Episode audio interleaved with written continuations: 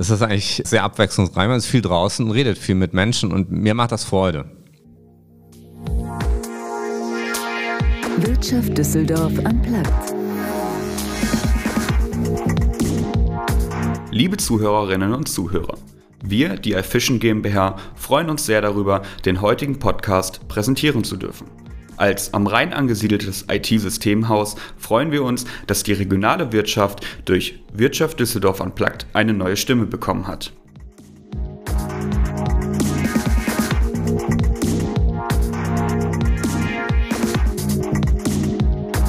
Herzlich willkommen zu Wirtschaft Düsseldorf Unplugged. Heute habe ich einen sehr aufgeschlossenen und sympathischen Politiker zu Gast, und zwar Thomas Jatzombeck von der CDU. Er ist seit 2009 Mitglied des Deutschen Bundestages, seit 2014 Vorsitzender der CDU Düsseldorf und wurde 2018 vom Bundeskabinett zum neuen Koordinator der Bundesregierung für die deutsche Luft- und Raumfahrt ernannt. Seit dem 31. Juli 2019 ist er außerdem noch Beauftragter des Bundeswirtschaftsministeriums für die digitale Wirtschaft und Start-ups. Also Politiker durch und durch. In diesem Jahr tritt er zum vierten Mal für die CDU bei den Bundestagswahlen an. In unserer aktuellen Folge spreche ich mit ihm über den aktuellen Wahlkampf, seine politischen Ambitionen und was ihn persönlich immer wieder aufs Neue antreibt und begeistert. Thomas, ich freue mich ganz doll, dass du da bist. Ich weiß, du hast viel zu tun im Moment. Es ist stressig. Umso mehr freuen wir uns, dass du Zeit gefunden hast, hierher zu kommen. Es ist mir eine große Freude. Äh, wir starten auch direkt durch, weil Zeit ist Geld, habe ich gerade gesagt. Sechs Fragen in 60 Sekunden. Bist du bereit? Alles klar. Wie viel schläfst du im Wahlkampf? Weniger als sonst, ähm, aber hinreichend genug, um immer noch gut gelaunt zu sein. Der beste Ort, um in Düsseldorf Wahlkampf zu machen? Äh, sich unter die Leute zu mischen, egal wo. Und am besten da, wo man eigentlich Politiker nicht erwartet. Ein bisschen provokant. Willst du mal Bundeskanzler werden? Man muss sich selber ernsthaft prüfen, ob man die Fähigkeiten dafür mitbringt und ob man es am Ende auch wirklich machen wollen würde. Und ich glaube, das ist schon ein ganz krasser Job und ich strebe das jetzt nicht unbedingt aktiv an, ich sag's mal so. Wie schaltest du am liebsten ab von all dem Stress? Also ich bin ehrlich gesagt jemand, der ganz gerne abends auch noch mal eine Stunde für sich hat und ähm, irgendwie wahllos sich auch Dinge angucken kann im Internet. Ich gebe zu, YouTube ist immer eine Quelle auch für all die Themen, die ich so beruflich mache, von Quantencomputing bis Raketen und sonst wie nochmal irgendwie ein paar Inspirationen zu bekommen. Da kann ich auch ganz gut beabschalten. Würdest du deinem Sohn raten, Politiker zu werden? Die Frage habe ich mir auch oft genug gestellt. und äh, er hat mit großer Freude letztens schon im Wahlkampf mitgemacht und wir mussten ihn regelrecht bremsen und das hat mir das Gefühl gegeben, wir müssen mal irgendwann reden. Also es hat, äh, es hat super positive Seiten, ich mache es sehr gerne, aber es hat natürlich auch totale Downsides, das gehört auch mit dazu. Wenn du für einen Tag Bürgermeister von Düsseldorf wärst, was würdest du politisch verändern? Äh, genau das, was auch Stefan Keller macht, weil wir nämlich gemeinsam diesen Kooperationsvertrag verhandelt haben. Und da findet sich auch ein Stück mein eigenes Herzblut mit da drin. Und ich glaube, dass wir hier für Düsseldorf echt ein gutes Programm gemacht haben, von den Umweltspuren, die weg sind, über die neuen Radwege, über dieses 60 Millionen äh, Klimaprogramm mit städtischen Gebäuden, äh, das Thema Breitband für alle und die Stadt ohnehin digitaler zu machen.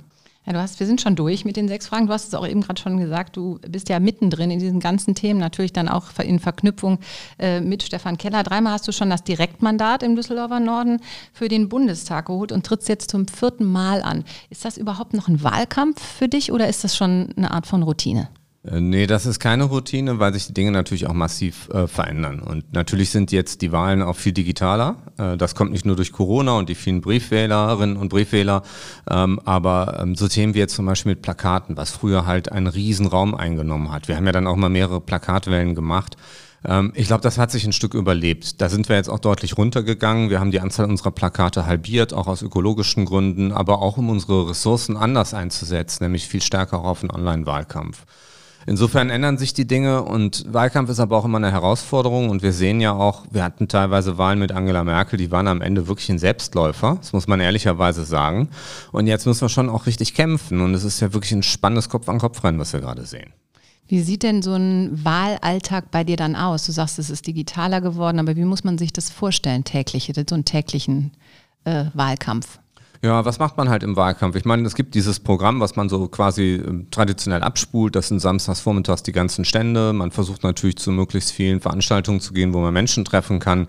Das ist jetzt mit Corona alles auch ein Stück eingeschränkt. Wir machen jetzt zum Beispiel am Wochenende einen Grillabend in Lörrick. Da haben wir die äh, Menschen im Umkreis eingeladen und wollen mal gucken, ob wir mit denen da abends ein bisschen reden können. Äh, man lädt Spitzenpolitiker ein. Wo, wo findet das dann statt? Ähm, bei Stefan Speit, unserem Ratsherrn, tatsächlich, so, der hat einen schönen Garten und ah, ja. äh, wir also laden richtig dann nach Hause. Richtig nach Hause. Ja. Wow. Also er ist wirklich ein erfahrener Grillmeister. Ich äh, sag mal so, es kommen auch Leute wegen der Würste und nicht nur wegen der Politik. Und wie viele Leute kommen dann da so ungefähr? Ja, traditionell, wenn man sowas macht, dann hat man vielleicht 30 Leute, sowas in dem Dreh, vielleicht mal 40. Und das ist eigentlich eine ganz gute Atmosphäre, weil man auch persönlich mal ins Gespräch kommt. Ja, je größer die Veranstaltung ist, ich mag diese Dinge nicht, wo man als Politiker hinkommt, irgendwie drei Minuten irgendwas erzählt und gleich wieder weg ist. Und alle sagen, das ist so typisch Politiker, ja, der hat sich überhaupt nicht für uns interessiert. Hauptsache, der hat einmal hier sein Zeug abgeladen. Das mache ich ehrlich gesagt ungern. Und wenn man die Chance hat, mit Leuten mal ein bisschen mehr zu reden, äh, dann lieber weniger Leute und auch einen echten Kontakt als alles so husch husch. Ja, und dann lädt man natürlich Spitzenpolitiker ein. Wir haben jetzt gerade darüber gesprochen, dass Lutz Lienkemper, der, der Finanzminister von Nordrhein-Westfalen, zu uns kommt. Da wollen wir uns äh, äh, Biologielabore für Startups angucken und dann werden wir auch noch mit Leuten über, über äh, Schuldenpolitik diskutieren. Also das sind so die klassischen Sachen. Heute Morgen war ich bei Josef Hinkel. Wir haben für einen guten Zweck gemeinsam gebacken, Zöpfe gerollt und geknotet und so. Es war es ist eigentlich, es sind auch viele nette Sachen, das muss man sagen. Es ist sehr abwechslungsreich, man ist viel draußen, redet viel mit Menschen und mir macht das Freude. Du hast gerade gesagt, du redest viel mit Menschen. Worüber wollen die Leute dann mit dir sprechen, gerade wenn du an so einem Wahlstand stehst? Da kommen die da bewusst auch auf euch zu und haben irgendwelche Themen oder ergibt sich daraus ein Gespräch? Ja, es ist natürlich so, dass viele auch einfach vorbeigehen. Das ist ja auch okay. Und es ist ja ein Angebot. Also wir wollen ja niemandem irgendwas aufzwingen. Aber es kommen natürlich erstmal die Stammwähler. Also ich glaube, gerade diese Wahlstände sind auch so ein bisschen Stammkundenbetreuung. Ja, und die wissen, da steht man halt immer Jahr ein Jahr aus, die kennen ihre Leute vor Ort. Und dann kommen halt Menschen dahin, und sagen, ich habe euch immer gewählt, aber ich will euch jetzt mal dies und das und jenes sagen. Dann regen sich manchmal über politische Inhalte auf und manchmal über Personen und wie das halt alles so ist. Und dann muss man äh, versuchen, halt ein paar gute Argumente auch zu finden, um, um sozusagen die Stammwähler bei der Stange zu halten. Dann gibt es natürlich auch Menschen, die einen überhaupt nicht mögen und einen manchmal auch beschimpfen. Äh, ich glaube, man braucht in dem Geschäft eh ein dickes Fell. Ähm, und man hat aber auch welche, die kommen auch mit einem konkreten Problem und sehen das jetzt auch als eine Chance, mal zu sagen, ich habe hier eine Baugenehmigung, keine Ahnung, und die kommt irgendwie nicht so richtig vorwärts oder durch meine Straße, die Kinder spielen da immer und die Autos fahren zu schnell und das Tempo 30-Schild reicht nicht und was kann man denn dann da machen? Und das sind so ganz typische Momente, ähm, wo man dann auch gerade nochmal auch mit den Kommunalpolitikern ähm, versucht, Lösungen zu finden und das trägt halt dann auch letzten Endes auch zu einer bürgernahen Politik bei. Das heißt, die Gespräche werden dann auch recht privat im gegebenenfalls, ja? Das kann auch schon so sein, ja. Und auch hier gilt am Ende, wenn man da irgendwo zwei Stunden steht, dann hat, darf man nicht die Erwartungshaltung haben, dass man da jetzt 30 super Gespräche führt. Aber ich finde, es ist dann immer schon mal ein Gewinn, wenn man da wirklich mal mit zwei, drei, vier Leuten richtig auch ein Thema mal diskutiert hat. Ähm, und ich nehme da ja auch immer was draus mit. Es ist ja nicht so, dass wir hier nur senden wollen, sondern man nimmt ja auch eine, mit, wie das, wie das wahrgenommen wird. Und ähm, im Zweifelsfall kabel ich das auch weiter, auch an Armin Laschet und sage ihm, hör mal, hier die Feedbacks, die wir kriegen, sind so und so und so. Ja, das wäre nämlich meine nächste Frage. Denk, guckt man dann auch wirklich weiter? Also guckt man auch um die, auf die Umfragewerte der CDU oder ist man nur hier im Wahlkampf dann vor Ort? Ich glaube, dass Schielen auf die Umfragewerte, ähm, das, das, sollte man nicht übertreiben, weil äh, ich glaube daran, man muss äh, versuchen, den besten Job zu machen. Man muss auch das, was man selber auch für richtig hält, den Leuten sagen und das auch tun. Und ich glaube, dafür wird man dann auch anerkannt, dass, dass die Menschen merken, okay, der macht das jetzt hier nicht, weil er gerade nichts anderes zu tun hat, sondern der will wirklich was verändern und das sind so die Themen. Und da gibt es dann Leute, die sind damit fein und andere finden das dann vielleicht falsch. Das gehört auch dazu in der Demokratie. 100% Zustimmung kriegt man nie, weder in der eigenen Partei noch draußen. Das ist völlig normal. Ähm, aber ich glaube, wenn man da gerade ist und seine Dinge halt eben macht, dann findet man auch Leute, die es akzeptieren. Und da kommt man besser mit klar, als wenn man die ganze Zeit versucht, auf Umfragen und ähnliches zu schielen und zu sagen, wie kann ich mich jetzt möglichst so anpassen, dass ich irgendwie noch besser dastehe. Also das wäre jetzt jedenfalls nicht mein Ding. Mhm.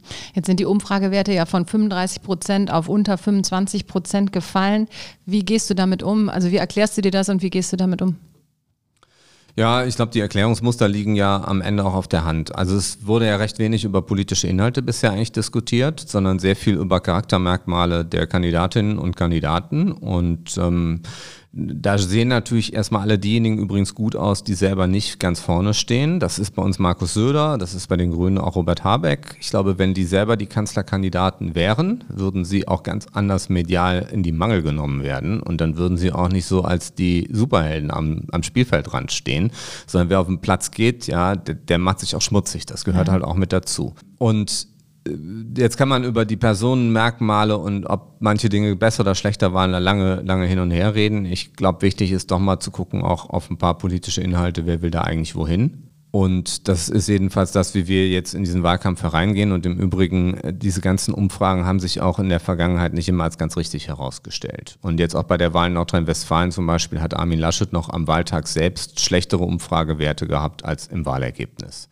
Und ich glaube, die Leute wählen auch nicht nur jetzt Laschet ja oder nein, sondern natürlich auch CDU und gucken, was sind auch die Alternativen und was wollen eigentlich, wie wäre eine Regierung ohne die CDU, will man das eigentlich? Und da gibt es ja auch Umfragen wiederum, die sagen, dass sich schon eine Mehrheit eigentlich eine CDU-geführte Regierung wünscht. Und das hilft uns natürlich, aber am Ende liegt die die Wahrheit nicht nur auf dem Platz, sondern auch in der Wahlurne. Wir werden es mhm. bald sehen. Aber ist Armin Laschet dann der richtige Mann an der Spitze? Ich meine, die CDU hier hat sich klar für Friedrich Merz ausgesprochen. Wie siehst du das? Gut, also äh, Friedrich Merz ist ja zweimal angetreten als CDU-Parteivorsitzender und er hat es zweimal eben nicht geschafft. Wir hatten mit ihm eine, fand ich, sehr gute Veranstaltung unlängst hier in Düsseldorf in Eller. Und er hat dann wörtlich gesagt, er habe für sich erkannt, dass man ihn schätzt als Wirtschaftspolitiker, aber offenbar in der Partei nicht als, als Kanzlerkandidaten haben möchte. Und er würde sich auf diese Rolle jetzt auch stärker nochmal konzentrieren. Das fand ich sehr gut. Äh, ich finde auch, dass er eine sehr positive Rolle da spielt. Ähm, am Ende ähm, ist Armin Laschet es geworden, hat eine Mehrheit da gefunden. Ich finde, er macht es als Ministerpräsident gut. Ich sage jetzt einfach mal auch aus meiner eigenen Rolle hier als Düsseldorfer CDU-Vorsitzender, da hat man natürlich auch so seine Probleme. Und ich habe ihn über die Jahre immer als jemanden kennengelernt, den man ansprechen konnte, der sich da auch, der nie abgehoben war, sondern der sich dann auch Zeit für eingenommen hat. Und wenn man mit Spitzenpolitikern redet, dann passiert es nicht selten, dass die selber erstmal eine halbe Stunde einem eine Weltsicht erklären und dann sagt man, ah, ich wollte dir doch eigentlich mein Problem schildern. Die, so. Okay, und Mist. das, was Armin Laschet unterscheidet von anderen, jetzt meine persönliche Erfahrung ist, dass er nicht lange vorne wegredet, sondern sagt, erzähl mal, was ist dein Problem? Er hört dann auch Ohr zu hat, ja? und mhm. versucht es zu lösen. Und was ich auch gut finde, ist, dass er hier in NRW am Ende auch starke Leute, auch die, die kritisch zu ihm waren, ins Kabinett geholt hat. Weil ich glaube, äh, ein einzelner Spieler kann das Spiel nicht machen. Man braucht ein gutes Team. Ich hätte mir jetzt auch stärkere Figuren im jetzigen Bundeskabinett gewünscht, an manchen Stellen. Und ich glaube, dafür steht er schon, dass er Leuten da auch mehr Raum lässt und auch diejenigen, die auch unbequem sind, auch in Positionen beruft, weil er weiß, mit einem starken Team kann man besser was erreichen. Und das ist, glaube ich, auch der Grund, warum er in Nordrhein-Westfalen ja auch ähm, auch ich höre von Leuten, die ihn nicht so mögen, dass sie sagen, er ist ja ein guter Ministerpräsident, aber. Und das guter Ministerpräsident ist schon mal was, weil wir sind das größte Bundesland und das regiert sich auch nicht von selbst. Hm. Jetzt sind wir natürlich in Düsseldorf, ne, da wollen wir auch drüber sprechen. 2017 äh, wurde die CDU hier mit 30 Prozent stärkste Kraft und du persönlich hattest 40 Prozent der Stimmen. Ähm, welche Ziele hast du dieses Jahr? Äh, zu gewinnen. Egal wie hoch. Hat man da Ambitionen? Ist das dann so, dass man sagt, ich will mich selbst nochmal toppen? Nee. Äh, ehrlicherweise sind aber auch diese 299 Direktkandidaten für den Bundestag, die jede Partei ausstellt, nicht diejenigen, die am Ende so ein Wahlergebnis 10 Prozentpunkte rauf oder runter beeinflussen können. Natürlich ähm, haben Düsseldorf ist als Stadt immer noch klein genug, dass man sich auch persönlich mal getroffen hat. Gerade über die Jahre bilden sich Menschen ja auch Meinungen über einen. Und dann findet man sicherlich auch hier Leute, die über einen gut reden und einen empfehlen, aber auch andere, die einen nicht mögen und die vielleicht sagen, der ist irgendwie nicht der Richtige. Ähm, das hat schon Einfluss. Aber der Einfluss ist, glaube ich, nicht so groß, dass er diese Entscheidung überlagert, wähle ich jetzt Laschet oder Baerbock oder Scholz oder die SPD oder die CDU. Und ich glaube, da hängt man als Direktkandidat dran. Was wir versuchen, ist möglichst viele derjenigen, die uns eigentlich wählen würden, nochmal zu mobilisieren, gezielt anzusprechen, zu erinnern, zu sagen, vergesst es nicht. Manche Leute vergessen schlicht ja auch so einen Wahltag beantragt vielleicht jetzt schon mal Briefwahl, kann man jetzt auch machen. Für alle, die zuhören, auf der Website der Stadt Düsseldorf kann man einfach auch googeln, Briefwahl, Bundestagswahl Düsseldorf. Gibt es ein Online-Formular, kann man das beantragen und im Zweifelsfall auch noch mal ein paar Argumente zu liefern. Aber wenn man direkt gewählt wird, ist das eine großartige Sache. Und eine Stimme mehr hat reicht im Zweifelsfall. Es gab auch Wahlkreise, wo es am Ende wirklich nämlich Knapp knappeste war. Unterschiede waren, wo nachgezählt wurde. Ähm, wir haben bei der Stadtratswahl zwei Wahlkreise gehabt, die waren stimmengleich, da hat das losgezogen mal vor einigen Jahren. Insofern, jede Stimme hat schon auch ein Gewicht und äh, wenn man das schafft, ist es toll und wenn man das nicht schafft, dann ist das wirklich nicht toll. Das kann man, glaube ich, auch so sagen. Du hast ja eben schon gesagt, der Wahlkampf ist heute viel digitaler geworden. Ähm, was ist wichtiger heute noch? Also klar, wir, wir können alle digital erreichen, aber ist wirklich noch dieses Vorortsein, dieses Stände, Marktstände, Leute treffen oder eben Social Media Auftritte, Social Media Kampagnen. Du selbst hast ja auch einen Insta-Kanal, der wird aber nicht so wirklich äh, gepflegt. Also da machst du im Moment nicht so viel. Das heißt, du nutzt für dich selber dieses Tool noch gar nicht so. Was siehst du da als äh, relevant an? Ja, es gibt ja verschiedene Kanäle und ich bin in der Tat nicht so der Insta-Mensch. Ich mache viel auf Twitter und auf LinkedIn. Das sind jetzt eher meine Kanäle, ehrlich gesagt, die ich bespiele. Man erreicht ja auch auf jedem Kanal sehr unterschiedliche Zielgruppen und befeuert die und so den ganzen Tag von mir Selfies zu machen, ehrlich gesagt, ist einfach so auch nicht so mein Ding. Aber da gibt's unterschiedliche Charaktere. Ähm, insofern, ja, ähm, diese ganzen Wahlstände und was auch immer, ich glaube, wir haben natürlich das gleiche Thema wie die Industrie. Da gibt es die ganze Legacy und dann muss man sich überlegen, was bespielt man dann noch wie. Ich glaube, würden wir keine Plakate mehr machen, käme schnell entweder das Argument auf, ihr seid jetzt abgehoben, ihr glaubt es nicht mehr zu brauchen oder ihr habt irgendwie keine Power mehr, ihr habt es nicht geschafft.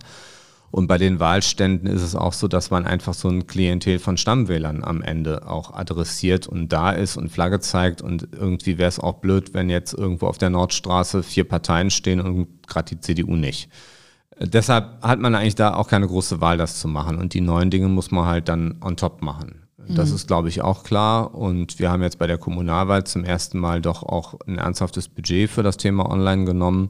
Das machen wir jetzt bei der Bundestagswahl auch so, weil ich glaube, auch mit dem eigenen Insta-Kanal oder dem Twitter-Account erreicht man auch nur sehr bedingt Menschen außerhalb dieser eigenen Blase. Und auf die kommt es aber an. Und das ist, glaube ich, jetzt die Kunst im Wahlkampf auch ähm, äh, sozusagen Sponsored Ads zu machen, mit denen man auch interessante Inhalte an Zielgruppen liefert, die nicht immer in dieser eigenen Blase von 1000, 2000, was auch immer Leuten sind, die so Politiker typischerweise dann da als Follower haben. Ja, ja, weil du eben auch gesagt hast, ne, man hat seine Kernwählerschaft und die kommen dann auch zu den Ständen und so. Aber es ist ja leider nun mal auch kein Geheimnis, dass die Jugend sich unheimlich schwer tut, ähm, zu wählen, auch echt zur Wahl zu gehen. Und ich glaube, über diese Medien kann man sie gegebenenfalls erreichen. Und das ist auch so die Frage, wie geht ihr diese ganze junge Wählerschaft an? Also wie kommt ihr an neue Wähler?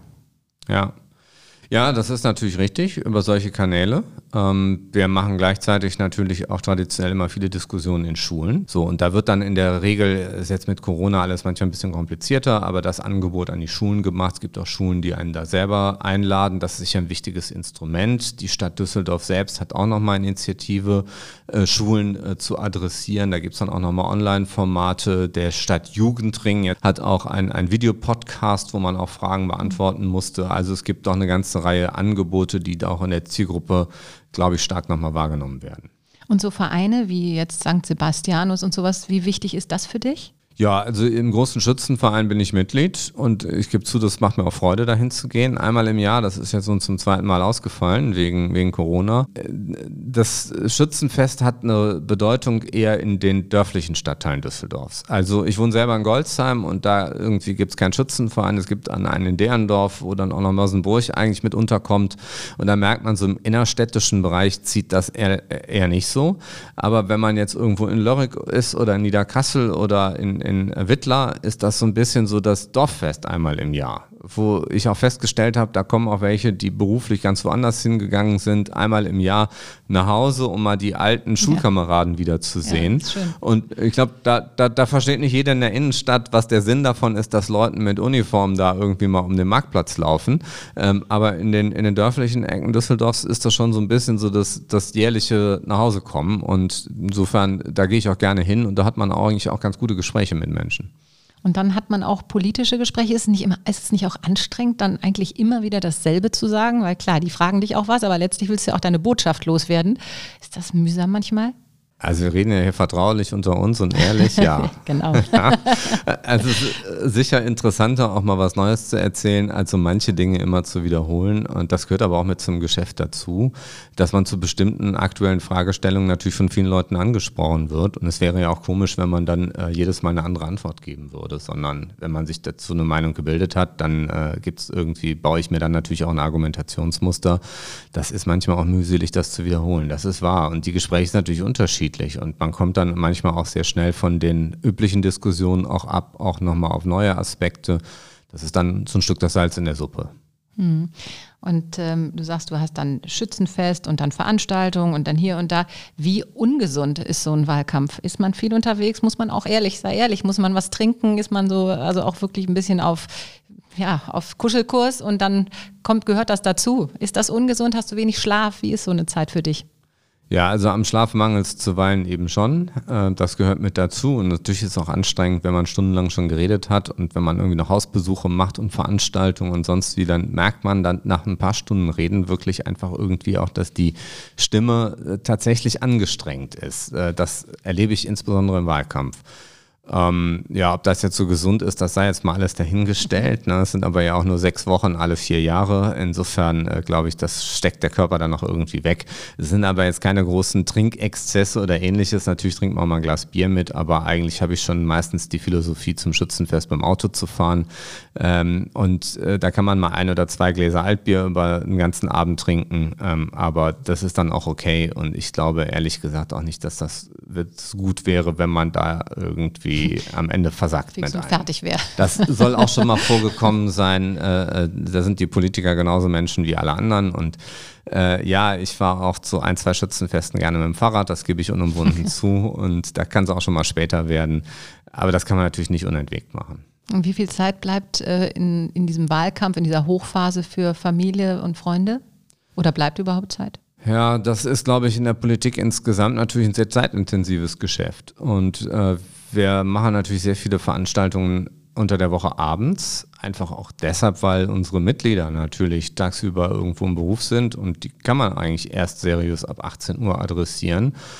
Und das führt ab einem gewissen Level eigentlich dazu, dass man fast eigentlich jeden Abend irgendwie auf Jück ist. Jetzt aktuell machen wir jetzt auch Veranstaltungen online. Da spart man sich zumindest dann noch das Hin- und Herfahren. Aber also das sind jeden Abend Veranstaltungen eigentlich. Und am Wochenende natürlich auch. Und hier wollen einen auch alle sehen.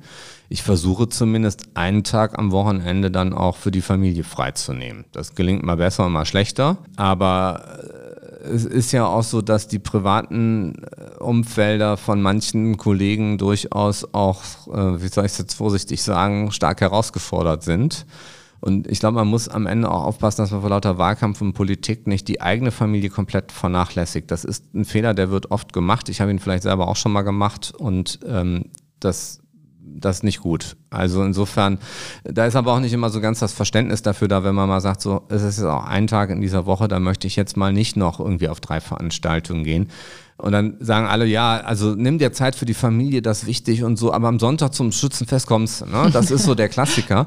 Und man macht sich dann manchmal auch was vor und sagt sich, ja, fährst du mal da eben hin für eine Stunde und dann wird es aber dann doch zwei Stunden, dann muss man noch hinfahren und zurückfahren und also es birgt durchaus so seine Gefahren. Mhm. Wir reden die ganze Zeit über Veranstaltungen und Events und so. Wie teuer ist so ein Wahlkampf? Ich würde sagen, es kommt immer darauf an, wie intensiv man das jetzt alles so macht. Aber so ein Bundestagswahlkampf für einen Kandidaten, ich sag mal so irgendwo mit 40, 50.000 Euro kommt man klar. Wenn man äh, mehr Budget hat, kann man auch mehr machen. Ist auch schön. Ne?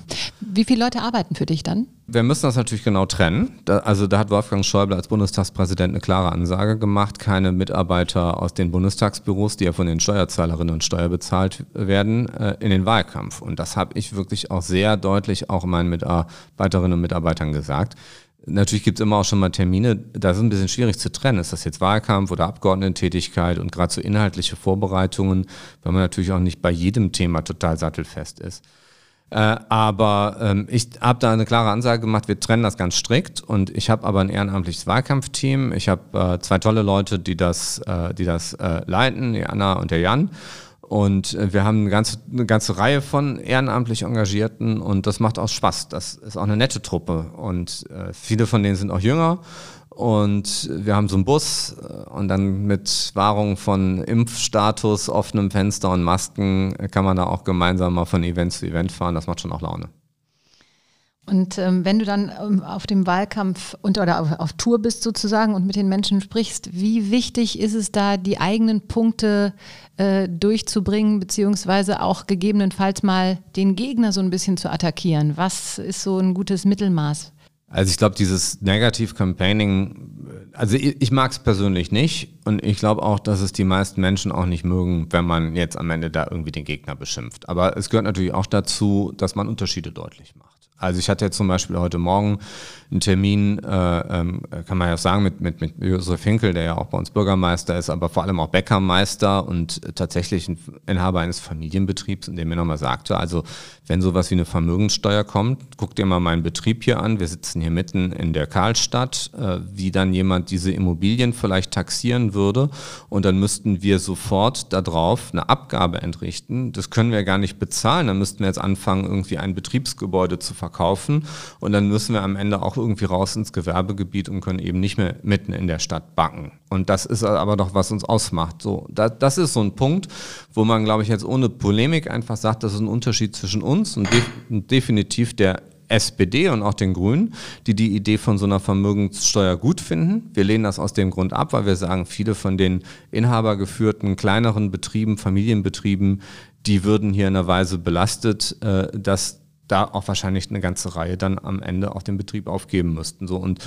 so argumentiere ich lieber zu sagen, was wollen die einen, was wollen die anderen und warum wollen wir das, was wir für richtig halten. Hm, du hast gerade schon gesagt, Vermögenssteuer. Äh, was sind sonst so die wichtigsten Botschaften, die du mitgeben mm, willst in deinem äh, Wahlkampf jetzt und vor allen Dingen, wovon, mit denen du dich vielleicht auch von den anderen Kandidaten eben ähm, differenzierst? Ja, also natürlich hatten wir erstmal die, die unterschiedlichen Positionen auch unserer Parteien auf der ganz großen Ebene über Fragen von Steuern, die jetzt mit der Vermögenssteuer mal als Beispiel und ähm, die ganze Debatte über Klimaschutz. Äh, wir haben ja dieses, äh, oder mit, mit der CDU Ursula von der Leyen in, in Brüssel machen wir ja dieses Fit for 55 Programm, äh, über zwölf Gesetzgebungspakete in Brüssel, um jetzt 55 Prozent CO2 bis 2030 einzusparen. Wir haben jetzt nochmal Klimaschutzgesetz gemacht im Bundestag, ist nachgeschärft, klimaneutral bis 2045. So, das sind natürlich Diskussionspunkte, wenn jetzt andere Parteien, die Grünen sagen, das ist noch nicht ambitioniert genug, äh, muss man sagen, das ist schon extrem ambitioniert, auch im Vergleich zu allen anderen Ländern. Und dann erklärt mal, was hat das dann für eine Auswirkung noch auf die Arbeitsplätze, auf den Industriestandort Deutschland? Und äh, also die Diskussion führen wir natürlich. Äh, man selbst wird natürlich gefragt, was hast du eigentlich geleistet für das Ganze? Finde ich auch eine sehr berechtigte Frage. Und da geht es natürlich einmal um die Frage, was konntest du für Düsseldorf erreichen? Und dann geht es um die Frage, was machst du eigentlich bundespolitisch? Und ähm, dann bringe ich meine Punkte davor. Ähm, also ich mache ja, bin der Luft- und Raumfahrtkoordinator der Regierung ähm, und auch Startup-Beauftragter im Wirtschaftsministerium. Und mein Hauptthema ist natürlich wirklich, die Arbeitsplätze von morgen aufzubauen, die neuen Industrien zu schaffen Allein aus dem Bereich Drohnen haben wir jetzt 15.000 Arbeitsplätze in Deutschland geschaffen. Die haben sich in den letzten zwei Jahren verdoppelt. Gerade im landwirtschaftlichen Bereich, da sieht man mit so einem Thema wie Drohnen schon 15.000 Jobs. Ähm, ich habe jetzt in meinem Bericht eine Raketenindustrie angefangen aufzubauen, indem wir staatliche Aufträge an Startups vergeben. Da sind drei spannende Firmen daraus entstanden. Wir bauen, äh, unterstützen mit einer ganzen Reihe Förderprogrammen auch das Thema der Flugtaxis. Ähm, ich habe das Thema Quantencomputing bei uns gemacht, wo wir auch jetzt gezielt mal auf Startups setzen, um Technologiepolitik anders zu machen als bisher, raus aus diesem akademischen Elfenbeinturm und den 30 Milliarden Zukunftsformen, mit denen wir Startups fördern. Ähm, das Gesetz fürs autonome Fahren. Wir sind die erste Nation, damit kommen manche und sagen, hier Kalifornien, Arizona und so, aber in ganz USA gibt es halt eben noch kein finales Gesetz fürs autonome Fahren. Wir sind die erste Nation weltweit, wo wir jetzt wirklich im Regelbetrieb fahren können. Das haben wir jetzt gerade vom Sommer durch den Bundestag gebracht. Das war mein Projekt, war ich Berichterstatter für. Ähm, also das sind so ein paar Beispiele und für Düsseldorf natürlich auch. Das geht um den Bahnhof in Benrath, äh, den ich erkämpft habe, äh, beispielsweise, oder das Lärmschutzprogramm rund um die Güterstrecke Rad-Ella, was viele Leute betrifft mal ein paar Dinge zu nennen. Mhm. Deine härteste Konkurrentin in Düsseldorfer Norden ist ja äh, Marie-Agnes Strack-Zimmermann. Ähm, wie ist euer Verhältnis zueinander? Seid ihr ehrlicherweise befreundet oder ist man dann eben, weil man politisch auch auseinander ist, ähm, eher Konkurrent? Ich weiß nicht, ob sie meine härteste Konkurrentin ist, wenn ich ganz ehrlich bin, weil ähm, man muss dazu sagen, dass der Düsseldorfer Nordwahlkreis, das ist ja nicht nur der Norden, sondern der Wahlkreis beginnt an der äh, Graf-Adolf-Straße, das umfasst die Karlstadt, die Altstadt und geht bis Angermund und das ganze linksrheinisch ist, also die Hälfte, die nördliche Hälfte von Düsseldorf. Und das ist traditionell der stärkste FDP-Wahlkreis bundesweit. Und das war auch schon bei ihrer Vorgängerin Gisela Pilz so. Die hat auch 20 Prozent Zweitstimmen geholt. Also die FDP ist ja zweitstimmen-stark, aber bei den Erststimmen ist am Ende die stärkste Konkurrenz bisher doch am Ende immer noch die SPD gewesen, die SPD-Kandidaten ähm, oder jetzt möglicherweise die Grünen. Und ja, wie ist das Verhältnis? Also ich glaube, mit den Freundschaften in der Politik ist es auch manchmal schwierig, weil äh, es immer auch mal Situationen gibt, wo man dann doch in einem Konkurrenzverhältnis ist. Und da ist einfach auch die Wahrheit, dass das dann auch manchmal nicht immer nur noch mit absoluter Liebe gegenseitig halt so stattfindet.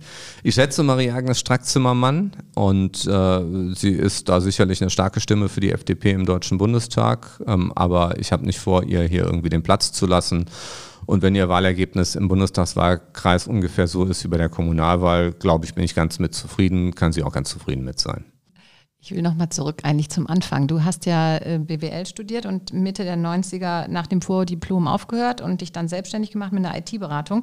Wie kommt es, dass du am Ende Berufspolitiker geworden bist? Ja, ich hatte eigentlich zwei Hobbys als äh, Jugendlicher oder als junger Erwachsener. Ähm, das eine war diskutieren und das andere waren irgendwie Computer im Wesentlichen. Und das findet sich auch immer wieder auch zusammen. Und ich habe halt BWL studiert und nach dem Vordiplom die Möglichkeit gehabt, äh, bei einer äh, Personalberatung, einer Tochter von einer großen Werbeagentur, die Computer auf Windows 95 umzustellen. Das war eigentlich so als Studentenjob gedacht. Ja, und das irgendwie habe ich ganz gut gemacht und die waren bei einem sehr großen Systemhaus aus dem Niederrhein äh, mit einem Wartungsvertrag für ihre Server und alles. Und dann habe ich irgendwie mit dem Geschäftsführer gesprochen der hat mich angesprochen, das können Sie sich nicht vorstellen, das auch zu machen und für uns einen Wartungsvertrag zu machen. Ja, und das war schon ein bisschen Sprung auch ins kalte Wasser. Das waren jetzt nicht ganz anspruchslose Tätigkeiten dann am Ende auch. Ich hatte vorher halt schon zwei Jahre irgendwie als, als Redakteur der, bei, bei Data Becker im Verlag geschrieben, teilweise 70 Software-Tests im Monat und so. Also ich war nicht ganz unbeleckt mit den Themen, hatte auch dann mal ein halbes Jahr bei Nokia schon als Student gejobbt und da ähm, hausintern IT-Support gemacht. Ähm, aber das war schon Sprung ins kalte Wasser, aber offenbar habe ich es ganz gut gemacht. Und dann wechselten in der Szene ganz viele Mitarbeiterinnen und Mitarbeiter auch zu anderen und die haben mich dann halt immer empfohlen. Und daraus wurde dann tatsächlich relativ schnell ein richtiges Geschäft. Und mein Ziel war es eigentlich immer, selbstständig zu werden. Und das war natürlich jetzt blöd, weil Studium, Politik und das Geschäft, das war irgendwie auch nicht mehr alles unter einen Hut zu bringen. Und ich habe mich dann halt dafür entschieden, äh, das Studium sein zu lassen und voll in das IT-Geschäft zu gehen. Daraus ist eine kleine Firma geworden. Ähm, wir hatten so die meiste Zeit um die fünf Mitarbeiter. Ich bin jetzt seit einigen Jahren da auch raus, weil das jetzt neben dem Bundestag eigentlich seriös nicht mehr zu betreiben ist. Also das ist ganz ehrlich im Bundestag schon 24-7-Job. Ich bin manchmal überrascht, wie manche glauben, was man da noch so für Nebentätigkeiten machen kann. Ähm, wenn man das ernst nimmt, sehe ich nicht, wie das gehen kann. Aber Genau, und, äh, und so war das. Und ich habe äh, zehn Jahre hauptberuflich äh, ähm, IT-Wirtschaft gemacht und viele, viele kleine und mittelständische Unternehmenskunden hier, insbesondere in Düsseldorf, aber auch im Kreis Neuss. Und äh, habe eine Menge gelernt, auch darüber, wie Mittelstand funktioniert. So und als ich die Möglichkeit, ich habe dann auch ehrenamtlich Kommunalpolitik gemacht, ähm, war im Stadtrat, habe für Jochen Erwin den Wahlkampf 1999 als als Teamleiter organisiert und als sich dann die Möglichkeit äh, geboten hat, da für den Landtag zu kandidieren, habe ich es gemacht. Und dann kam die Möglichkeit für den Bundestag, fand ich interessant, aber da war auch klar, dass das das Ende jetzt erstmal von meiner beruflichen Tätigkeit so sein würde. Ähm, andererseits bin ich jetzt 48 und äh, keiner macht heute mehr irgendeinen Job bis zur Rente. Irgendwann wollen die Leute vielleicht auch mal jemand anders sehen. Das muss man ganz realistisch so sehen. Und insofern, glaube ich, werde ich auch irgendwie ins IT-Geschäft wieder zurückkehren nach meiner Zeit in der Politik. Das wäre meine Frage. Wünschst du dir manchmal die Freiheit des Unternehmertums zurück? Ich habe das früher offen gestanden sehr genossen und in der Zeit im Landtag war das so halb und halb. Da kann man schon nebenher noch was machen. Das ist dann auch alles in Düsseldorf und mein Büro war damals auf der Oststraße. Ähm, das war also wirklich in Schlagweite auch zum Landtag. Also da konnte man beides machen und das war manchmal wirklich auch erfrischend, weil man natürlich mit den ganzen IT-Projekten auch dieses Gefühl auch mal hat, Dinge sind jetzt wirklich auch abgeschlossen. Und man sieht da und geht abends nach Hause und hat das Ding stehen und das läuft. Und das ist schon auch eine gewisse Befriedigung. Und man kann dann auch Entscheidungen treffen. Und auch wenn die dann falsch sind, kann man irgendwie nach einer Woche sagen, das war falsch, wir machen es jetzt doch nochmal anders. Und ich wünsche mir da eine, eine bessere äh, Fehlerkultur in der Politik, weil wir natürlich hier auch Entscheidungen treffen, die falsch sind. Und wir tun uns da manchmal sehr schwer damit zu sagen, das war eine schlechte Entscheidung. Lass es uns einfach jetzt mal ändern und besser machen. Hm. Worauf bist du denn besonders stolz in deiner bisherigen politischen Karriere?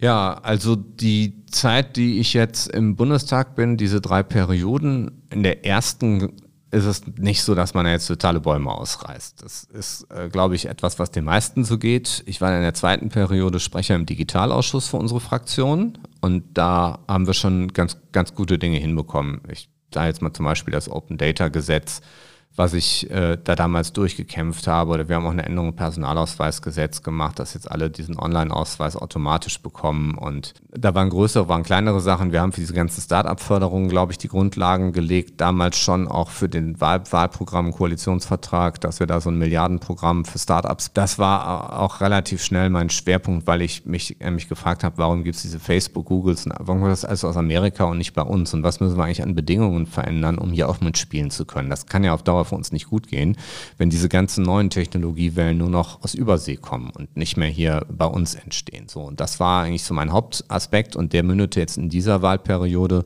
da jetzt dadurch, äh, dass mich Peter Altmaier da ins Wirtschaftsministerium geholt hat, das auch umsetzen zu können. Und diesen äh, 30 Milliarden Zukunftsfonds mit 10 Milliarden staatlichen Geldern, 20 Milliarden privaten Geldern, äh, das ist sicherlich das größte Projekt, was ich je gemacht habe. Äh, auch das komplexeste, das macht man auch nicht allein. Und die äh, Mitarbeiterinnen und Mitarbeiter im Ministerium sind da natürlich teilweise sehr selbstbewusst, auch mit sehr eigenen Vorstellungen. Und die warten auch nicht immer nur darauf, dass die Politiker denen nochmal sagen, ihr müsst das jetzt nochmal alles ganz anders machen. Äh, das gehört zur Wahrheit auch mit dazu. Aber ich glaube, da haben wir wirklich was Gutes hingebracht. Hm, du hast gerade aber auch Fehlerpolitik gesagt. Was ähm, hast du oder hättest du rückblickend betrachtet anders gemacht? Das würde ich jetzt gar nicht unbedingt jetzt so ähm, auf den eigenen Lebensweg oder so ganz grundsätzliche Dinge beziehen, sondern ich glaube, dass wir bei ganz vielen von den Gesetzen, die wir machen, viel schneller nochmal nachsteuern müssen. Ich will auch mal einfach ein kritisches Beispiel nennen, äh, wo ich tatsächlich auch sehr im Kontrast stehe zur Politik der Regierung und meiner Fraktion ist, was das ganze Thema Breitbandausbau betrifft weil wir zwar extrem viel Geld für Breitbandausbau in die Hand genommen haben. Wir haben im Haushalt glaube ich, 12 oder 13 Milliarden Euro bereitgestellt. Das ist eine Riesensumme äh, die aber kaum abgerufen wird. Und diese ganzen Förderverfahren sind unfassbar kompliziert. Ja, ich habe hier in Düsseldorf gibt's den, den, den Georg Eickholt, Elektrobetrieb, Traditionselektrobetrieb im Industriehafen. Die haben nur zwei Mbit für den ganzen Betrieb mit, ich weiß gar nicht, wie viele Mitarbeiter die haben, ist eine ja, gute zweistellige Zahl. Und den habe ich jetzt am Ende, äh, äh, habe ich das geschafft, die zu einem der ersten Kunden in Deutschland für Starlink zu machen von Elon Musk. Die kriegen jetzt Satelliteninternet. Das kann aber doch nicht richtig sein, dass im Düsseldorfer Industriehafen man eine Satellitenverbindung braucht, um ans Internet zu kommen. Nee. Und da stehe ich tatsächlich auch äh, ein Stück weit auch in, im kritischen Dialog mit unseren Freunden aus der CSU. Andi Scheuer ist ja der zuständige Minister und ich finde, das ist alles viel zu kompliziert und ich verstehe nicht, warum man solche Programme vier Jahre lang dann so laufen lässt und nicht viel schneller ähm, nacharbeitet. Mhm. Und gerade mit so einem Förderprogramm kann man auch sehr schnell sehen, wie funktioniert das, kommen die Projekte wirklich ans Laufen oder nicht. Und nach meiner Vorstellung müsste man da alle drei bis sechs Monate wirklich das kritisch hinterfragen und auf diesen ganzen Verordnungen und Regularien halt die Dinge auch verändern. Und manchmal, ganz ehrlich, muss man als Politiker mal den Mumm haben, auch zu sagen, wenn der Bundesrechnungshof, die wollen das immer alles so ultra bürokratisch machen. Mhm. Ja, dass man auch mal vielleicht einfach wirklich den Mumm hat zu sagen, okay, dafür werde ich vielleicht hinterher kritisiert, aber wir machen jetzt auch mal ein paar Moves, dass die Dinge auch mal wirklich ans Laufen kommen. Ja, ich meine, das, das wäre nochmal, da ufern wir aus, aber gerade das ganze Thema Bürokratie, das macht uns ja sowieso ein bisschen träge, das muss man ja sagen. Ich meine, sind, da, haben, da treffen wir uns vielleicht nochmal ein anderes Mal zu, fände ich auch total spannend. Ähm, ja. ja, ich habe dafür gekämpft übrigens, dass man einfach weggeht von diesen super komplizierten Förderanträgen, die dann Jahre brauchen und immer noch die Telekom einlädt, dann doch nochmal durch eigenen Ausbau diese Projekte zu torpedieren dass wir stattdessen einfach pauschal bezahlen und sagen halt, wer halt ein Gebiet ausbaut, muss aber zusammenhängend sein, dass es nicht hinterher noch so, so weiße Inseln gibt, der kriegt dann einfach einen Zuschuss, einen festgelegten Zuschuss, egal wie die Kosten wirklich sind und mhm. go. Und da wäre ich mir sicher, Da würden viele loslaufen, auch kleinere äh, Netzbetreiber, auch örtliche Stadtwerke und würden sagen, wir bauen jetzt hier mal ein paar Stadtteile aus und das rechnet sich für uns. Und mhm. das ist jetzt so ultra kompliziert. Ich trete auch dafür an, dass wir es in der nächsten Periode umkrempeln. Aber mhm. ich glaube, mit meinen Freunden in der CSU kriegen wir das so nicht Wird hin. Das Dann müssen wir mal das Verkehrsministerium übernehmen. Äh, du hast eigentlich schon jetzt ein bisschen angerissen, was du für äh, politische Ziele noch äh, erreichen willst in deiner Karriere. Also das ist sicherlich offensichtlich etwas, was dir am Herzen liegt. Das hört man auch. Aber gibt es irgendwas, wo du sagst, das möchte ich auf jeden Fall noch machen, auch bevor ich dann vielleicht wieder in die IT zurückgehe?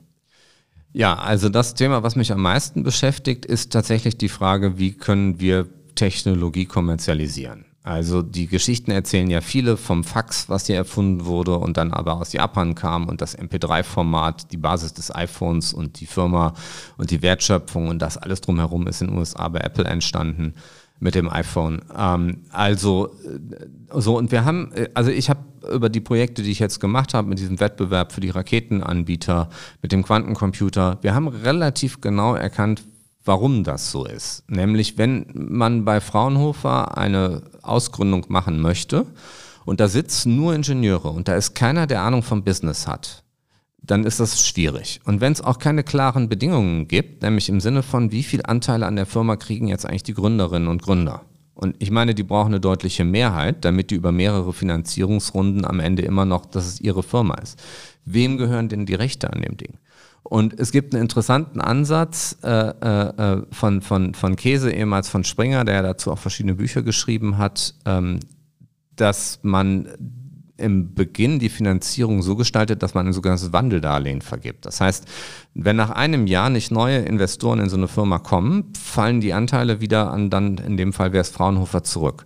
So, und das sind verschiedene Elemente, die müssen wir da reinbringen. Und ich sehe, dass viele dieser Ausgründungen ganz anders funktionieren. Da sitzen nur Ingenieure, da ist kein Wagniskapital, da ist auch keiner, der sich mit der Frage des Wagniskapitals auseinandersetzt und auch nicht mit der Frage, wie sehen eigentlich unsere Kunden aus. Und äh, wir haben jetzt beim DLR, das untersteht dem Wirtschaftsministerium äh, ein Stück weit, ähm, das ist äh, das Deutsche Zentrum für Luft- und Raumfahrt, so die deutsche NASA, hat 10.000 Mitarbeitende, 5.000 Forschende, also wirklich großer Laden da haben wir jetzt angefangen, die Dinge wirklich genau mal so zu machen. Wir haben jetzt einen eigenen Vorstand für Technologietransfer, den Carsten Lemmer, und der macht jetzt mal Best Practice und guckt sich an, wie macht MIT und Stanford das, wie standardisieren wir diese Ausgründungsprozesse. Und ich glaube, das, was wir da gebaut haben, das kann man übertragen. Und dazu kommt, dass wir nicht alles als Staat alleine bauen müssen. Bei den Raketen, wir haben so einen Wettbewerb gemacht, haben gesagt, okay, wir ähm, sind bereit, bei diesen Raketen-Startups äh, selber auch ein paar Satelliten zu starten und wir machen einen Wettbewerb und die drei, die technisch gut sind, kriegen von uns eine halbe Million Zuschuss. Das ist sehr wenig. Für Ariane haben wir allein auf drei Jahre 500 Millionen ausgegeben. Also es ist wirklich ein Mini-Betrag. Mhm. 500.000 äh, technischen Zuschuss und dann bestellen wir bei dem, der am besten ist, ein Jahr später die ersten zwei Starts. Und das hat dazu geführt, dass eine dieser Startups, ESA Aerospace, jetzt 150 Millionen Euro Wagniskapital eingesammelt hat. Und dann sagen mir die Investoren, pass auf, erstens, wir können auch nicht durchblicken, wie so eine Rakete funktioniert, ob sie es können. Wir wissen aber jetzt durch euren Test beim DLR, dass die das wirklich können, technisch. So, und zum Zweiten sehen wir, dass ihr hier einen, einen äh, Markt, dass es den Markt gibt, dass ihr das selber als Regierung kaufen wollt. Und deshalb haben wir angefangen, diese Firmen zu investieren. Und wenn man diese Erkenntnisse zusammenlegt, glaube ich, dann können wir vom Hyperloop angefangen über die Quantencomputer bis hin, ich weiß nicht wo, diese ganze nächste Generation der Technologie bauen. Und das ist mein Hauptziel und da möchte ich hin, dass wir diese Technologiepolitik in der Art umstricken. Also weiter vorantreiben und dann irgendwie noch dabei sein, wenn wir das auch eigenständig äh, ja, vorantreiben können oder also an so einen Punkt kommen, wo man sagen kann, wir haben es schon so weit geschafft, dass wir aus eigener Kraft stark genug sind, ja? Ja. Das willst du noch erleben. das will ich machen und das also, können wir auch machen, ja. weil das Wissen haben wir jetzt. Also da habe ich in den letzten drei Jahren echt viel gelernt und wir auch als Organisation im Wirtschaftsministerium, das DLR und das Wissen können wir auch transportieren auf Fraunhofer und Co. Ja, super. Sehr spannend. Ich danke dir schon mal, dass du da warst, weil eigentlich sind wir schon am Schluss, aber wir machen es ja immer noch so, dass wir einen, einen Tipp für unsere Hörer und Hörerinnen ähm, von, von unserem Gesprächsgast abholen. Jetzt haben wir ganz viel über Politik gesprochen. Du bist aber auch äh, gern in der Natur. Du bist Vater, du hast eine Familie. Also es gibt ja auch noch ein Leben neben der Politik. Äh, und jetzt so ganz banal, wenn du entspannst, fährst du ja im Zweifel auch mal weg. Kannst du irgendeinen Ausflugstipp geben, den ja. du den Leuten hier in der Region mitgeben kannst? Also ich äh, bin total begeistert von, äh, vom Landschaftspark Duisburg Nord in Meiderich. Da, wer da noch nicht war, muss da mal hinfahren. Die alte Zeche, die da umgebaut wurde jetzt zu so einem Freizeitpark, ein unglaublich großes Areal. Auch gerade mit Kindern kann man tolle Dinge erleben, eine tolle Atmosphäre. Ähm, liebe das total. Ich bin sowieso ein großer Fan des Ruhrpots. Ich finde es super spannend, gerade aus Düsseldorf, wie schnell man da ist und äh, auch die Pommesbudenkultur. Äh, wenn man es mag. Ich stehe da drauf. Ja, großartig. Ja, das ist sogar auch für mich ein guter Tipp. Mit Kindern ist ja immer so, ja. da weiß man manchmal gar nicht, was man ja. machen soll, jetzt in Corona erst recht. Und das ist auch alles offen, ja? Ist alles offen super. Also ich war letzten Sommer das letzte Mal da und ähm, das machen wir jetzt auch nicht jedes Wochenende, aber es ist echt super. Schön. Also ich danke dir sehr, dass du da warst. Es hat viel Spaß gemacht und ich danke dir vor allen Dingen, dass du dir Zeit genommen hast für uns hier und äh, den Hörern auch ein bisschen was mitgeben konntest und so ein bisschen uns teilhaben lassen konntest an deinem täglichen und im Moment sehr intensiven Wahlkampf äh, oder an deiner intensiven Wahlkampfzeit. Ja, Andrea, ich danke fürs nette Gespräch und ähm, ich werde ähm, es mir gespannt selber anhören, was so gesagt habe. ja, super, freue ich mich. Wirtschaft Düsseldorf am Platz. Und jetzt sind wir auch schon wieder am Ende unserer Folge angekommen, aber ich möchte natürlich nicht vergessen, auch noch auf unseren nächsten Podcast hinzuweisen, denn da spricht Max mit Nico Elze und das ist der Chef der Düsseldorfer Filmkunststudios. Es ist sicherlich ein spannendes Gespräch, also auf jeden Fall wieder reinhören. Bis dahin, tschüss.